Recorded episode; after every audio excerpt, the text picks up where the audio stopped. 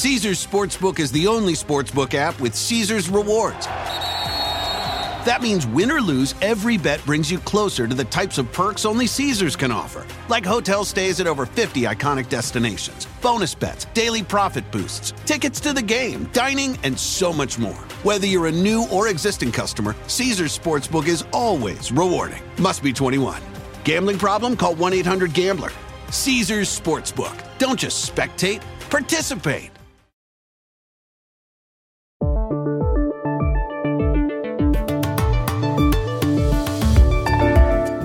Grupos feministas del mundo dicen que el veredicto que favoreció a Johnny Depp en el proceso contra su exesposa Amber Heard afecta al movimiento Me Too.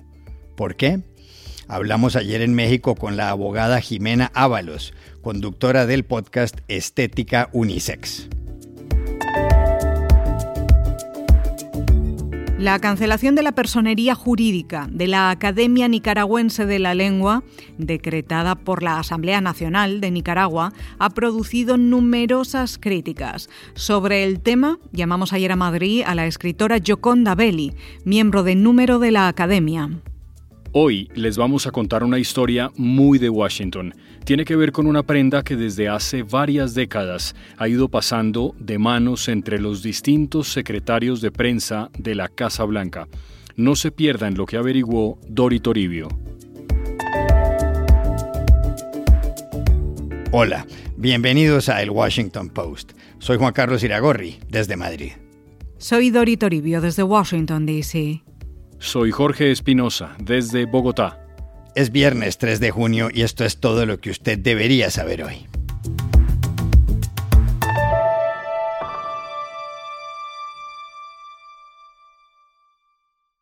El día de ayer, 24 horas después de que se conociera muy cerca de Washington el veredicto que resolvió la demanda por difamación, interpuesta por el actor Johnny Depp contra su exesposa, la actriz Amber Heard, seguían las reacciones en todo el mundo.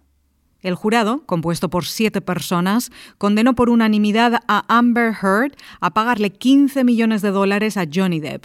También condenó al actor a pagarle a su ex esposa 2 millones de dólares por afirmaciones inexactas. El origen del caso se remonta a 2018, cuando Amber Heard publicó una columna en este diario, The Washington Post, donde, sin escribir el nombre de Johnny Depp, se declaraba una figura pública que simboliza el abuso doméstico. Dos meses después, Johnny Depp la demandó, con el argumento de que esa columna lo había hecho perder varios contratos. La pareja estuvo casada entre 2015 y 2017 y todo indica que en ese lapso hubo episodios de violencia verbal y física. Tan pronto conoció el veredicto, la abogada de Johnny Depp, Camille Vázquez, dijo que así se confirmaba lo que habían dicho desde el principio, que los reclamos contra él eran difamatorios y carentes de toda evidencia. Today's verdict confirms what we have said from the beginning that the claims against Johnny Depp are defamatory and unsupported by any evidence. Ayer, la abogada de Amber Heard, Elaine Charlson Bredhoft, dijo que cuando su clienta oyó el veredicto, uno de sus primeros comentarios fue este: Lo siento mucho por esas mujeres que están ahí, adentro o afuera de la corte. Este es un paso atrás.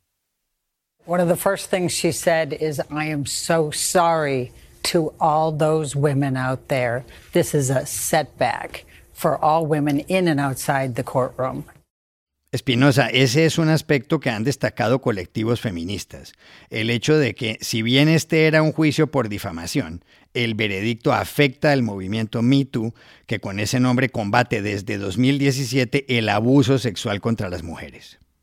La pregunta es entonces, ¿qué tanto afecta al Me Too la decisión del jurado? Hablamos ayer en Ciudad de México con la abogada y feminista Jimena Ábalos, conductora del podcast Estética Unisex.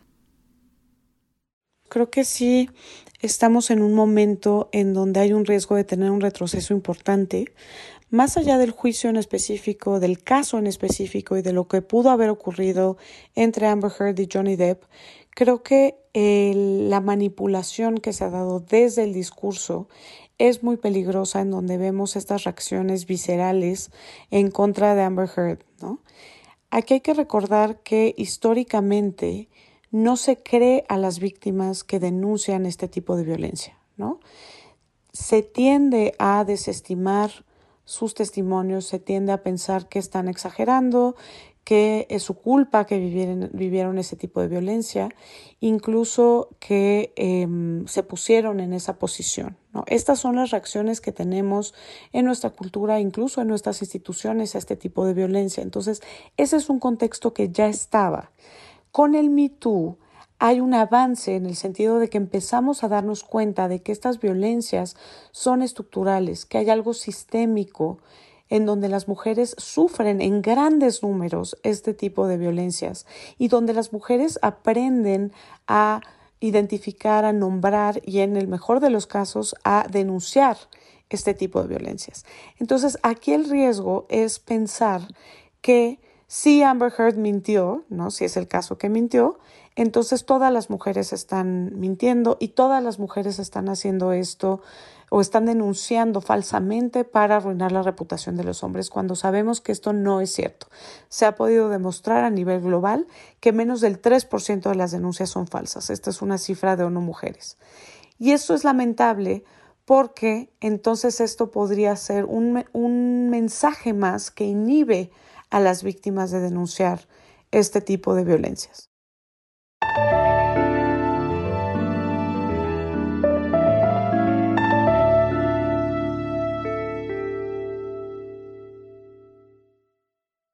En Nicaragua, el régimen de Daniel Ortega acaba de tomar una decisión drástica con respecto a una de las instituciones culturales más importantes del país, la Academia Nicaragüense de la Lengua.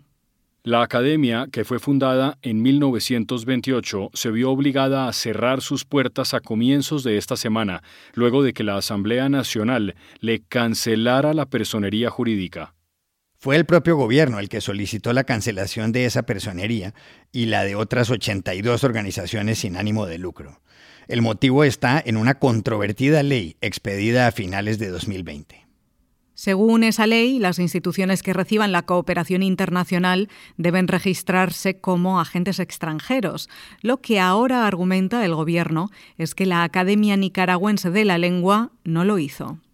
Distintas ONG y varios países han señalado que esa ley buscaba reprimir voces libres luego de las protestas en abril de 2018 contra Ortega por un proyecto de reforma pensional. Hubo unos 400 civiles muertos. El cierre de la Academia Nicaragüense no deja de sorprender, en un país donde en 1867 nació nada menos que uno de los más grandes poetas de la lengua española, Rubén Darío. ¿Cómo entender esa medida? Llamamos anoche a Madrid a la escritora y miembro de número de la Academia Nicaragüense de la Lengua, Joconda Belli. Pienso que Rubén Darío debe estar llorando ahorita por estos bárbaros. Realmente la cancelación de la personería jurídica de la academia es insólita porque es una organización que tiene 94 años de existir que ha tenido miembros de todas las eh, diferentes ideologías que existió durante la dictadura somocista y tuvo varios opositores dentro de la academia, porque la academia es básicamente una institución apolítica. Y siguió siendo una institución apolítica eh, durante todo el tiempo que yo por lo menos he estado en ella. Eh, y ha tratado de concentrarse básicamente en enriquecer el idioma español con el aporte de la eh, idiosincrasia nicaragüense que se expresa en palabras, en formas de hablar, etc. Entonces, eh, estos eh, personajes de la, de la tiranía nicaragüense han querido violentarnos y quitarnos el derecho a expresarnos. Y eso es lo que pasa. Están cerrando muchas organizaciones sin fines de lucro y dentro de ellas se ha ido la, la Academia Nicaragüense de la Lengua, pero vamos a seguir existiendo de alguna manera. Eh, el trabajo del idioma, eh, la persistencia del español es importante para nosotros y para toda América Latina. Y por eso vamos a seguir trabajando y amparándonos en la academia, en la Real Academia de la Lengua Española.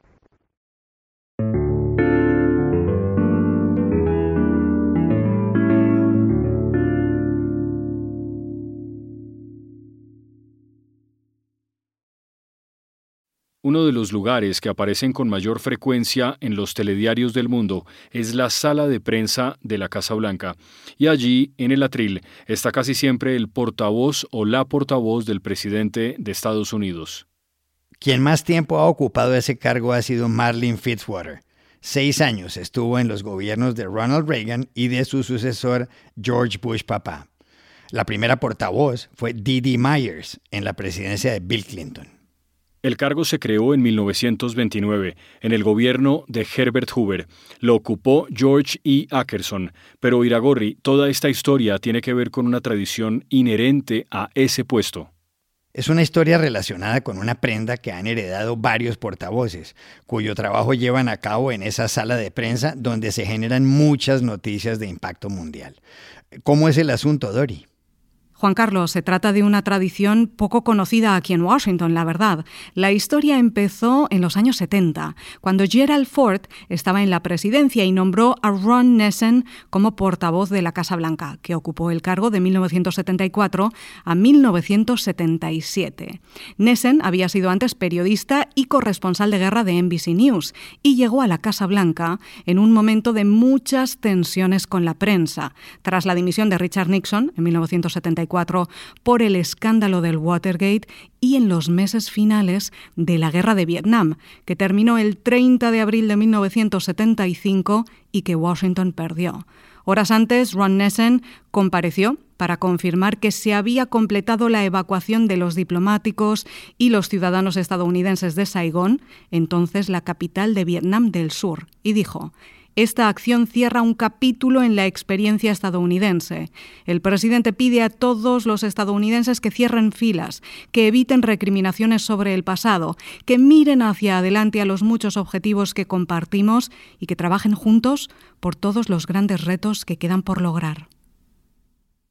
Evacuation has now been completed. This action closes a chapter in the American experience. The President asks all Americans to close ranks, to avoid recriminations about the past, to look ahead to the many goals we share, and to work together on the great tasks that remain to be accomplished. Fue por aquellos años complicados cuando Nessen recibió un regalo de la prensa. Le dieron un chaleco estampado de color azul que supuestamente tenía dentro un forro antibalas, como protección ante las preguntas de los periodistas. Se lo regalaron con una nota que decía necesitará esto en algún momento durante sus comparecencias.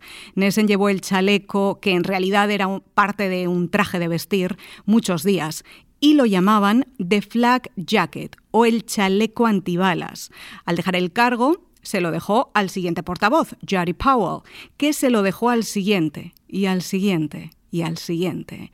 En algún momento el chaleco se convirtió en una chaqueta o una americana o un blazer, también azul, y algo más elegante para las comparecencias televisadas, pero con el mismo nombre, Flag Jacket. Además, los portavoces empezaron a dejar a su sucesor una nota escrita a mano en el bolsillo de la chaqueta atada con un lazo rojo deseándole suerte.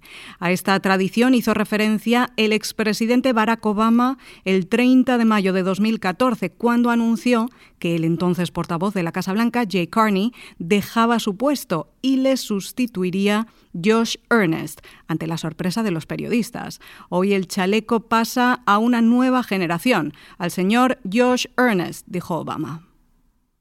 Uh, so today, the flag jacket is officially passed to a new generation. Uh, Mr. Josh. Um,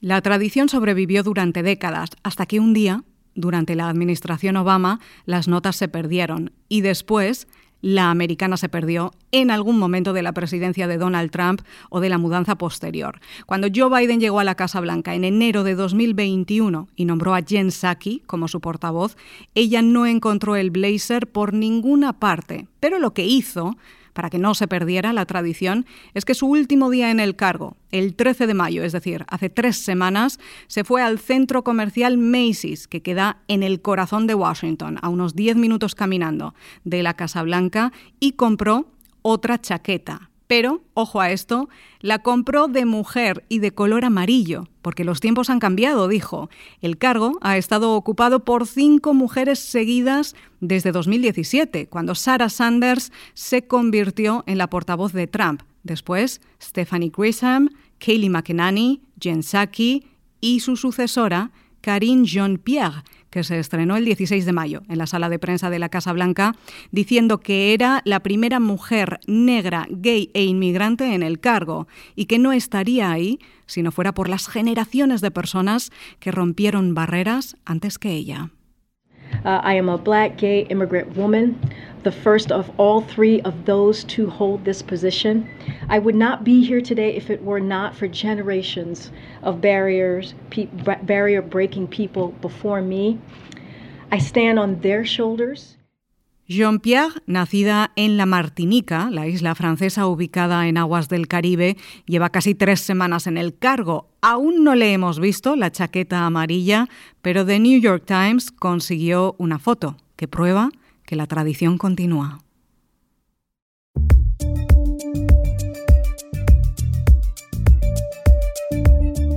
Y estas son otras cosas que usted también debería saber hoy.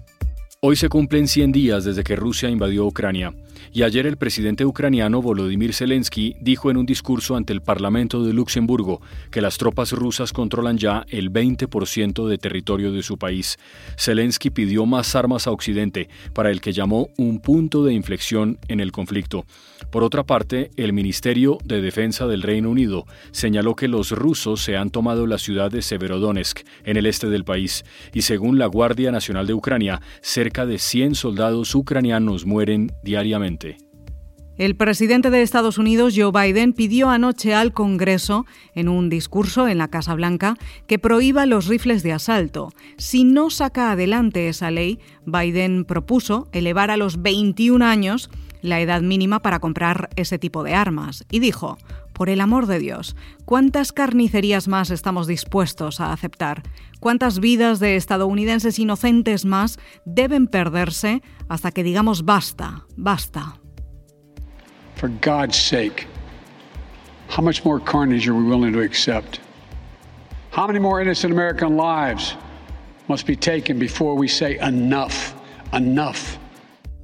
Biden dijo también que demasiados rincones de Estados Unidos se han convertido en campos de batalla. Sus palabras llegaron un día después del tiroteo en un hospital de Tulsa, en Oklahoma, en el que murieron cuatro personas, y nueve días después de la masacre de 19 niños en la escuela primaria de Uvalde, en Texas. Turquía acaba de cambiar su nombre en inglés, que ha sido Turkey.